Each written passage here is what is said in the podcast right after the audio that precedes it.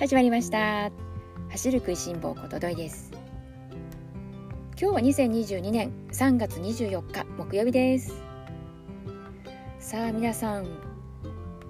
ここ愛知県なんですけれども今週に入ってね火曜日だったかな桜の開花宣言されました。東京もね前回の番組の中で開花宣言されましたねなんていうことをねお話しさせていただきましたけれどもどうでしょうか皆さんのお住まいの地域は？桜の開花は進み具合はいかがですか？ここ愛知県開花宣言はされたんですけれども私が住んでいるところ、まあ、同じ愛知県とはいえですねどちらかというと一番こう家から最寄りの桜の木なんですけれども毎年ちょっとこうね遅い桜でしてソメイヨシノではあるんですけれども毎年なんとなくこの名古屋でね開花宣言されました。と言われてからまあ1週間ぐらいは経ってからああやっと近所の桜も咲き始めたななんていうそんなタイミングなんですね。やはり今桜のつぼみ見ましたけれどもまだまだですね。なのでねここへ来てちょっとね冷え込みもあったりしたので桜の方もゆっくりと楽しめるとね嬉しいななんて思いながら。まあねこのランニングカテラその一番家の近くにある桜の木はほとんどの私のねこうご近所ランニングコースで通るルートにあるのでなんでね走るたびに足を止めてね桜のつぼみどれぐらい膨らんでるかななんて言いながらね眺めるのが楽しみになってきてます。さあ今日はですねどんな話をしていこうかなと思っているかというとまあこのちょうどね春を迎える時期ということもあってまあなんとなくなんですけれどもそういえば世の中ねこのコロナ禍なんていうことを言われ始めてもう長いね時間が過ぎてしまったわけなんですがこの大体2020年の春頃から、まあ、コロナがねこう世間を騒がすようになってなかなか市民ランナーにとっても寂しい時間が長かったですよね。大会が中止になっちゃったり延期になっちゃったり延期になったのに中止になっちゃったりだとかもうやきもきしたりだとかねやっとエントリーできたと思ってエントリーしたらダメだった中止になっちゃったとか本当紆余曲折いろいろあったかと思います。そしてねようやくここへ来て市民ランナーもね大勢のランナーが参加できる大型の都市型のねマラソン大会も戻ってきてやっとこういよいよだななんていうふうにも思ってます。まあねそんなタイミングでもあったので今日はですねこのコロナ禍をね起点と考えた時にこの皆さんにとってのこのまあランニングマラソン何かねこう変わったこと何か変化ってありましたか？ということをね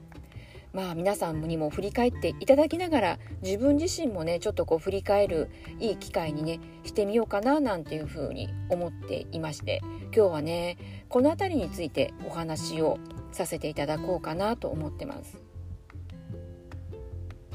まあ、おおよそね2年前、まあ、コロナでねこうまだこの得体の知れないものということで本当にこう家から出るのも、ね、なんだかこう人目を気にしてしまったりだとかもう走ることすらできなかったりだとか私はねまだ幸い愛知県でもこの田舎の方に住んでいるので2年前のこの春を振り返ってみてもなんとなくですねこうランニングもう絶対ダメよっていう雰囲気はなくて周りもねこうランニングをしている人それからウォーキングをしている人っていうのがむしろこう増えたというようなねそんな印象がありました。でまあ時を経て、まあ、今はどうかというともうあの頃はね明らかに例えばこう部活動ができなくって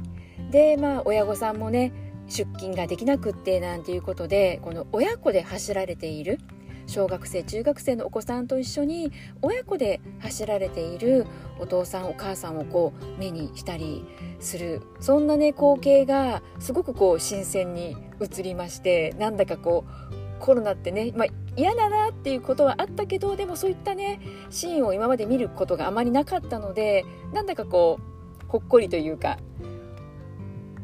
嬉しいなっていうふうにこう見ながらねすれ違いながら思っていました。まあね、そんなこともね今となってはああ懐かしいなんていうふうに思えてしまうわけなんですが、まあ、今となってはね、えー、走っている、まあ普段ねこうすれ違う市民ランナーの方もまたね定番のコロナ禍に入る前からすれ違っていた、まあね、そういう方々とは時々ね今でもこうお会いしますがそうじゃない方たちは徐々に徐々に姿を消しというところでこうどうでしょう増えもしなかったけど減りもしなかったかなという今そんなね状況になってきました。もしかするとこのコロナ禍をね起点と考えた場合コロナをきっかけにまあランニングを始めたで始めたらそれが、まあ、定着してね習慣になって今でもね走り続けているよというそういう市民ランナーの方もねきっとお見えだと思いますしもしかするとねそういう市民ランナーの方にとっては今年はねいよいよマラソン大会に初参加したいなとかするぞなんていうことでもしかするとねすでにこうエントリーをしたよっていう方もねお見えかもしれないですしきっとね楽しみにされている市民ランナーの方お見えですよね。もうね是非ともマラソン大会ね経験していただきたいなと思います。あの盛り上がりあの気持ちの高揚だったりテンションの高さだったり本当にこうなかなか普段ねこう一人で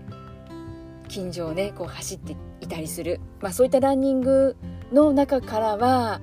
得られない？本当にこう貴重な経験になるかと思うのでなんでねコロナ禍をきっかけにね始めたよっていう市民ランナーの方はですね今年はもうぜひぜひマラソンデビューイヤーということでね何か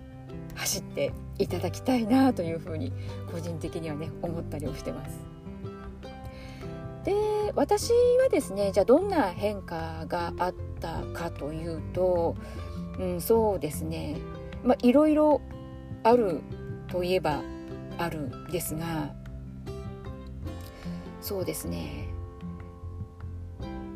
マラソンやランニングの視野が広がった。一番自分にとっての変化はもしかするとこの視野が広がったということかもしれないです。もう少しねあの具体的にお話しさせていただくとですねじゃあまあどんな視野があのどのように広がったのかなというとそれまでの私はですねもう市民ランナーとしてはもうずっとこうゆるゆるとこう走り続けていたんですね。でテレビでもこうまあ、そもそもテレビで放映されるマラソン大会ってメジャーな大きなマラソン大会じゃないですか。なのでねそういうマラソン大会の中継が入ると見たりそして駅伝だと箱根駅伝が大好きだったので駅伝といえばこう箱根駅伝を見るというぐらいだったんですね。でもそれがですねこの視野が広がり例えばこう駅伝で行くともう箱根にとどまらずえー、まああの大学生のね三大駅伝というところで行くと、えー、全日本あの出雲。その辺りもすごくこう興味を持って今ではね見るようになりましたしそしてこの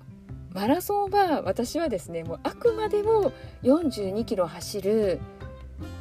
例えばこう実業団の選手の方でもマラソン選手と言われる方々っていうのはもう日頃からこのマラソン42キロっていうこのロードしか取り組んでいないのかと思っていたらトラック競技まあ、トラック競技といってもですね種目的には長距離の、まあ、5000m とか1万 m とか、ね、その辺りにはなってきますけれどもそのトラック競技をこう、まあ、練習の一環として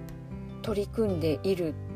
っていうところから、まあ、私はですねこの陸上トラックのまあ5,000とか1万とかそういったものもね見るようになって今ではもう日本選手権だとかもう大好きで なんでねまあ今年もねえー、っと今年はゴールデンウィークですね。5月に、えー、っと日本選手権でもこの長距離の1万メートルだけゴールデンウィーク。でその他の種目に関しては9月、えー、っとごめんなさい6月に入ってからかな。6月に入ってからということでどうしてもおそらくこの1万メートルで長距離ということで距離が長いので1ヶ月前倒しで少しでもまこう涼しいこう走りやすいま環境の中設定されたのかなとそしてねましてや今年は世界選手権のね、えー、選考も兼ねているということで大事なねこうレースになってくるのでなんでねその辺の配慮があっての、まあ、5月かなというふうに勝手に思ったりもしております。なんでねその日本選手権の1万メートルもね今すごくこう楽しみにしているあの、まあ、多分テレビ中継も入ってくるかと思うのでこれはまあ願望でもあるんですけれども、えー、楽しみの一つですね。なんでそのコロナの前の自分からするとこう日本選手権のトラックをこう見るなんていうことはね想像もつかなかったですね。でねほんとこう例えばですねえー、この日本選手権の1万メートルっていうところでいくとちょうど今年が、えー、ゴールデンウィークに開催されるのが第106回になるんですけれどもその前の105回と104回が結構ね期間が短スパンでやったんですよね。どうしてもこのコロナの関係があってねタイミングがずれちゃったりなんかして、まあ、オリンピックそのものもね1年延期になったりしたじゃないですかなので104回が2020年の12月の開催でで105回が去年のね2021年のえー、っとですね去年の5月ですねに開催されたんですよね。そしてまあ今年は、えー、1年後の普通にねこう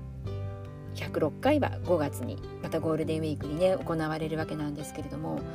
そのね104回の2020年の12月あの相澤選手がですね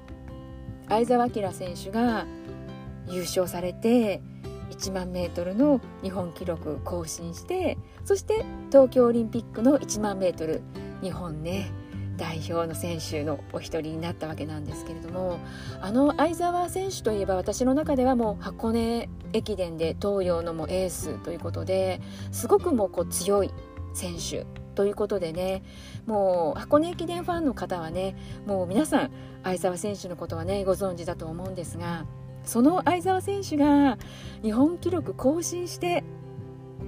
そして東京オリンピックの出場権をつかんだっていうところは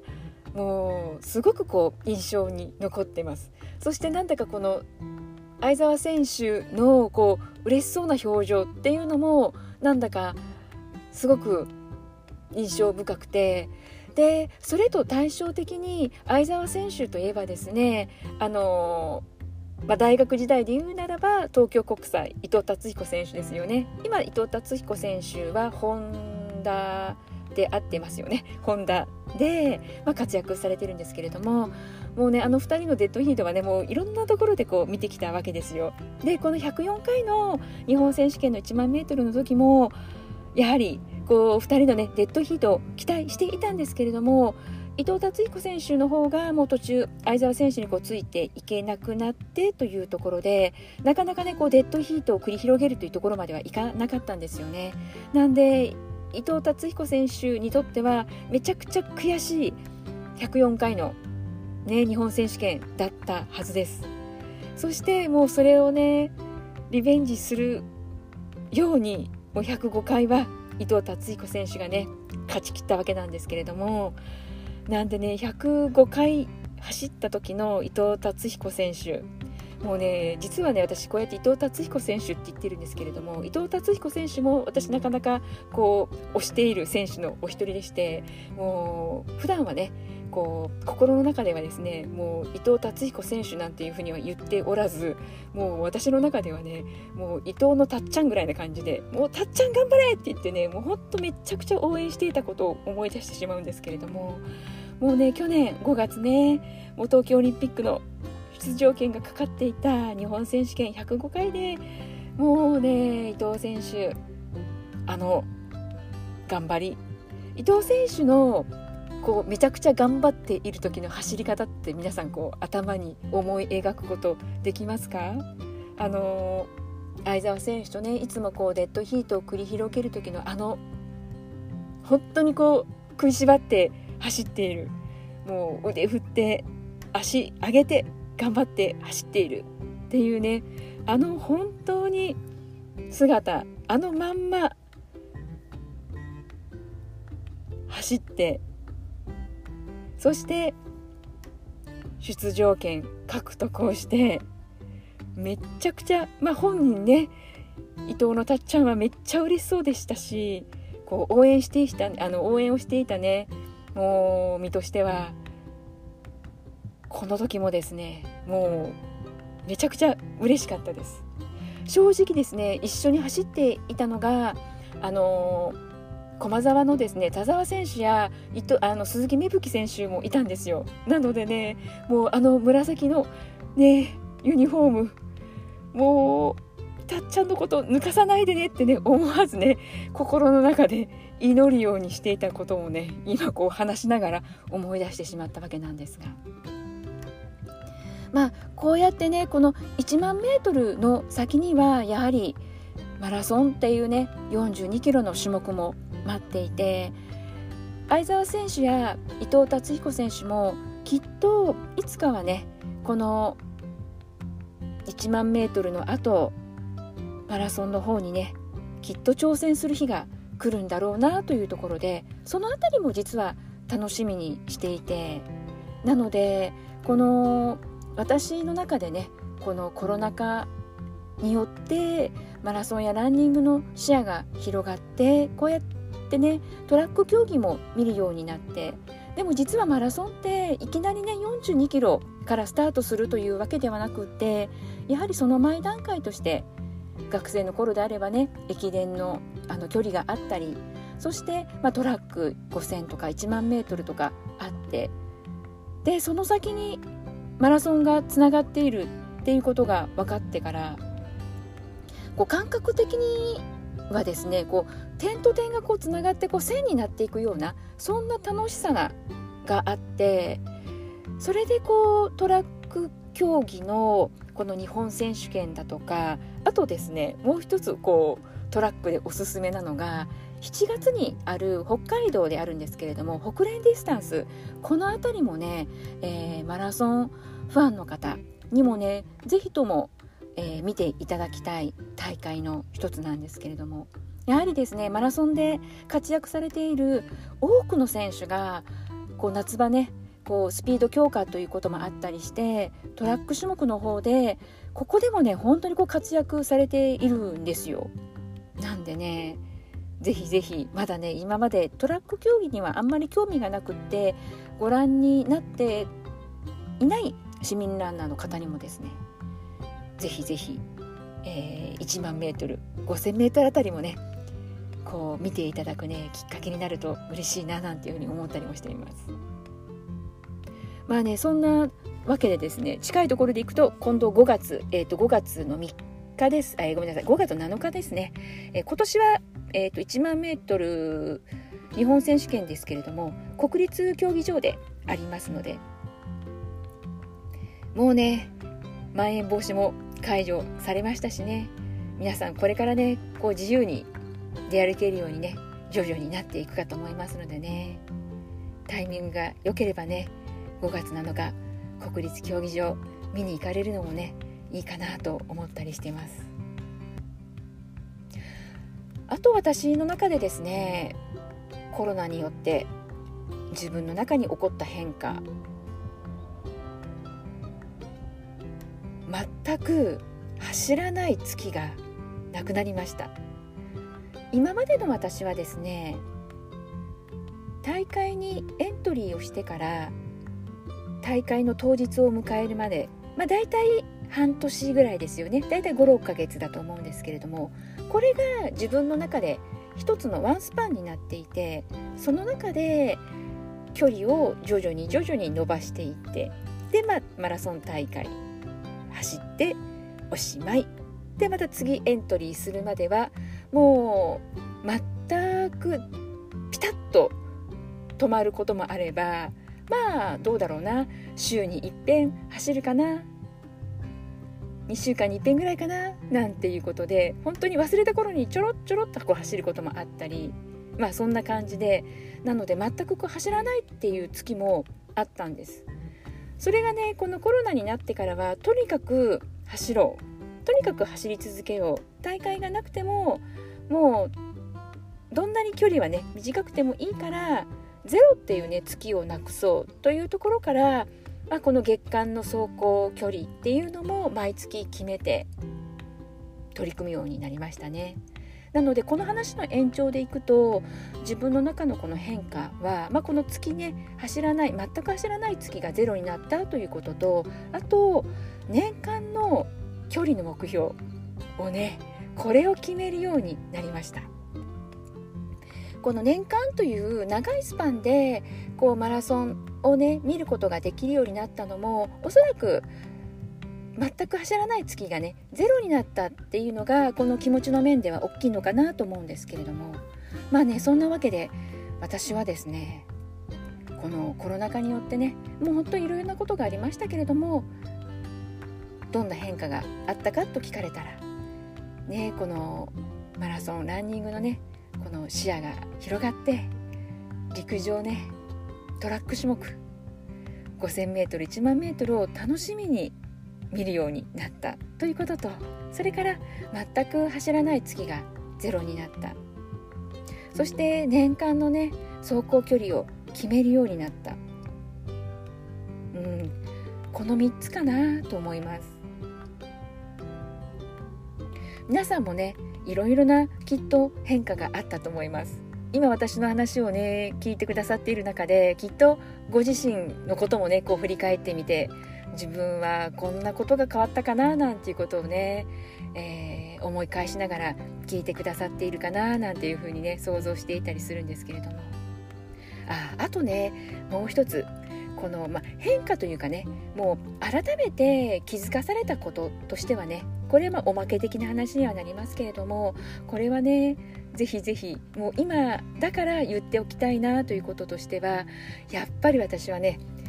リアルな大会が好きっていうことにね気づきましたよ本当になんだろうこうオンラインのねマラソン大会いろんなのがね今ももちろんありますしあのオンラインのマラソン大会の良さっていうのもねもちろんあるんですよね。で私はですねこのコロナ禍になってから最初のうちはねオンラインのマラソン大会にエントリーをしてで確かにね走るモチベーションにはねなりました。それでもね残念ながら私にとってこのオンラインマラソンは走るモチベーションになったのはまあ、1回目、まあ、2回目あたりかなで3回目あたりからは何か違うな何かこう強いねこう走るモチベーションになってないなということになんだかちょっとこううすうす自分のその気持ちに気づいちゃったんですよね。それでもう今はねこうオンラインのマラソン大会にはこうエントリーはしなくなっちゃったんですけれどもでね改めてやっぱり私はリアルなマラソン大会が好きなんだなというふうに気づきましたねだからねどんな大会でもいいっていうわけではなくてやっぱりねこう共にねエントリーされた方とも一緒に走る、ね、そういった後ろ姿を見ながら自分も励まされそして一歩足を前に出すね力になってそれだから42キロっていうねあんな長い距離をね走り抜くことができるんですよね。なんでねやっぱりこのリアル大会のこのメンタルの部分でのなんだろうなこのエネルギーというか力というかそういったものをねまた今年はね2022年。もう今年こそはね1回は味わうことができると私は固く信じているんですけれども、ね、この番組聞いてくださっている方もね同じような思いをされていらっしゃる方ねきっとお見えだと思います。なんでねとりあえずはこのねまた春以降ねエントリーが続々と始まっていくかと思いますので楽しみにしたいですよね。なんだかね最近なんですけれども私はですね北海道マラソンあの8月の北海道マラソンのエントリーの宣伝をねやたらとよく見かけるようになりました。まあこのネットのこともあって私がよくこう調べたりしているからかななんて思うんですけれどもそれでもなぜか北海道マラソンのことばっかり私にアピールをしてくるんですよ。皆さんはいかがでしょうか？見かけられてますか？本当にここ1週間ぐらいもう毎日のように北海道マラソンが私を呼んでいるんですよ。でもね8月なのでねちょっとごめんなさいということでねこの番組の中でもね北海道マラソンはね皆さんにご紹介させていただいたんですけれどもねちょっと8月の大会は出られないわなんて言いながらね見ているんですけれども。なのでねもし北海道マラソン8月のね大会ですけれども札幌東京マラソンあごめんなさい東京オリンピックがね開催されたあの札幌の地で行われるマラソン大会ですからね気になっている方もしお見えでしたら是非チェックしてみてくださいね。エントリーの締め切りが4月の4日までだったかなだと思いますのでよかったら検討してみてください。ねそれでは3月もねあと残すところ1週間ですよね。早いですね。ほんと残すところ1週間になりました。そして来週にはねいよいよ7月の世界陸上のマラソン代表の発表がねされるかなというふうに思います。男女それぞれね3名の選手が選ばれて合計6人の日本代表選手が選ばれるわけなんでね。もうほんととにかくねすっきりとした形でね決まってくれるといいですよね。なんでね、まあ、来週に向けてこの世界陸上のマラソンのね日本代表どなたが選ばれるかここもね楽しみにしていきたいなと思ってます。はい、えー、それでは今日も最後まで聞いてくださった皆さんいつもありがとうございます。今日はねコロナ禍においてねどんな変化があったかそんなことをねお話しさせていただきました。皆さんはどんな変化があったでしょうか？何かねこう考える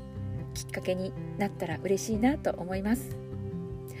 はいそれではまた次回元気にお会いしましょうね。ではではまたね